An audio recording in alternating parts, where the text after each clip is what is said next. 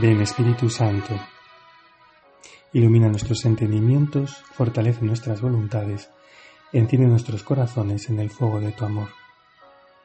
Santa María Inmaculada, ruega por nosotros.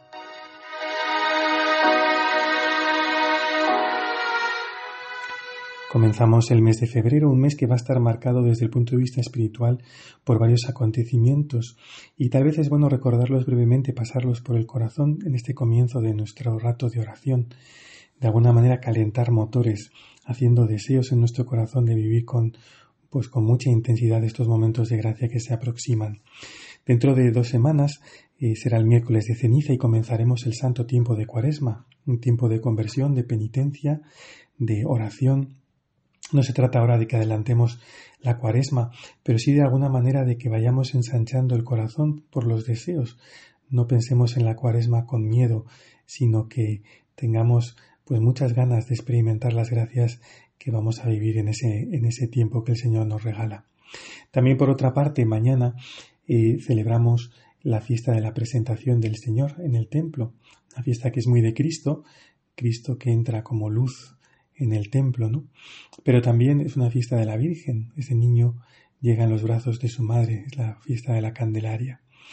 Y también, en tercer lugar, el mes está marcado por otra fiesta litúrgica, por la Virgen de Lourdes, que este año caerá en domingo y no se celebrará litúrgicamente, pero ciertamente marca todo el mes.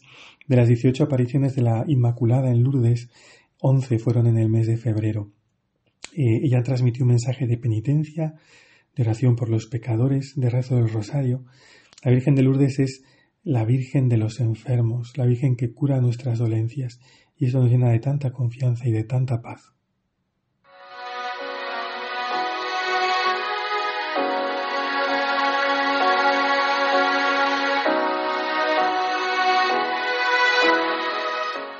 En el Evangelio de hoy, el Señor envía a sus discípulos a predicar el Evangelio los fue enviando de dos en dos.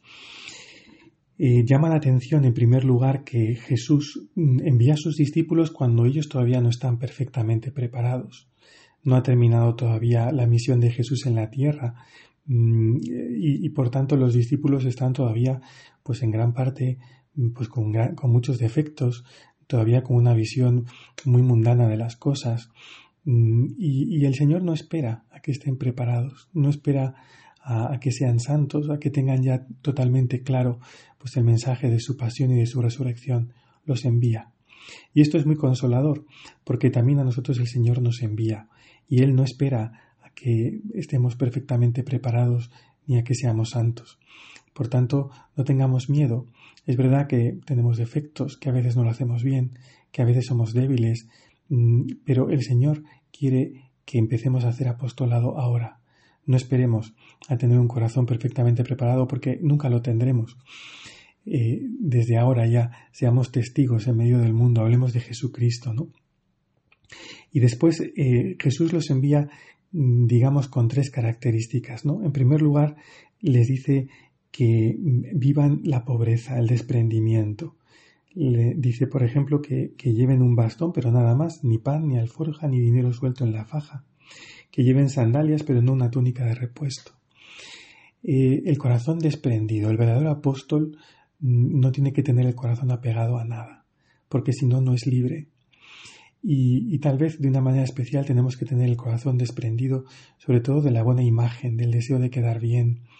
El apóstol tiene que estar dispuesto a veces a que le juzguen mal, a que, a que le miren mal, a que no le entiendan. Esto forma parte de la misión del apóstol. No tengamos miedo, no nos dejemos llevar por los respetos humanos, ¿no? sino que tengamos un corazón verdaderamente libre y desprendido. segundo lugar, eh, el Señor los envía de dos en dos. Es verdad que a nosotros a veces nos toca hacer apostolado solos en nuestro ambiente porque no hay a lo mejor otra persona cristiana que nos pueda ayudar pero mm, de alguna manera necesitamos la comunidad. No estamos solos, estamos con toda la iglesia y muchas veces necesitamos pues eso un grupo de referencia ¿no? al que volver. No seamos francotiradores, porque solos no podemos. Mm, otras personas con las que podamos comentar nuestras dificultades, que nos entiendan. Esto nos hace un bien inmenso, ¿no? No, no nos quedemos solos. Y en tercer lugar, eh, Jesús les comparte su autoridad. Esto es verdaderamente sorprendente, ¿no? El Señor quiere darnos su autoridad. Hablamos en su nombre, a pesar de nuestra pobreza, a pesar de que llevamos este tesoro en vasijas de barro. Y esto nos tiene que llevar a una profunda humildad. Mm, en fin, somos unos privilegiados, ¿no? No porque seamos mejores, sino porque el Señor ha querido escogernos. Salgamos nosotros también como los discípulos, como los apóstoles, a predicar la conversión. Echemos también, como dice el Evangelio, pues muchos demonios, ¿no? ¿Cuántos demonios hay en las personas que los tienen atados, esclavizados? Que el Señor se sirva de nosotros para, para liberarles de, de todas esas ataduras. Y finalmente dice que también ungían con aceite a muchos enfermos y los curaban. Que también nosotros colaboremos para que muchas heridas, las nuestras primero también las de otros muchos que están a nuestro alrededor, queden sanadas.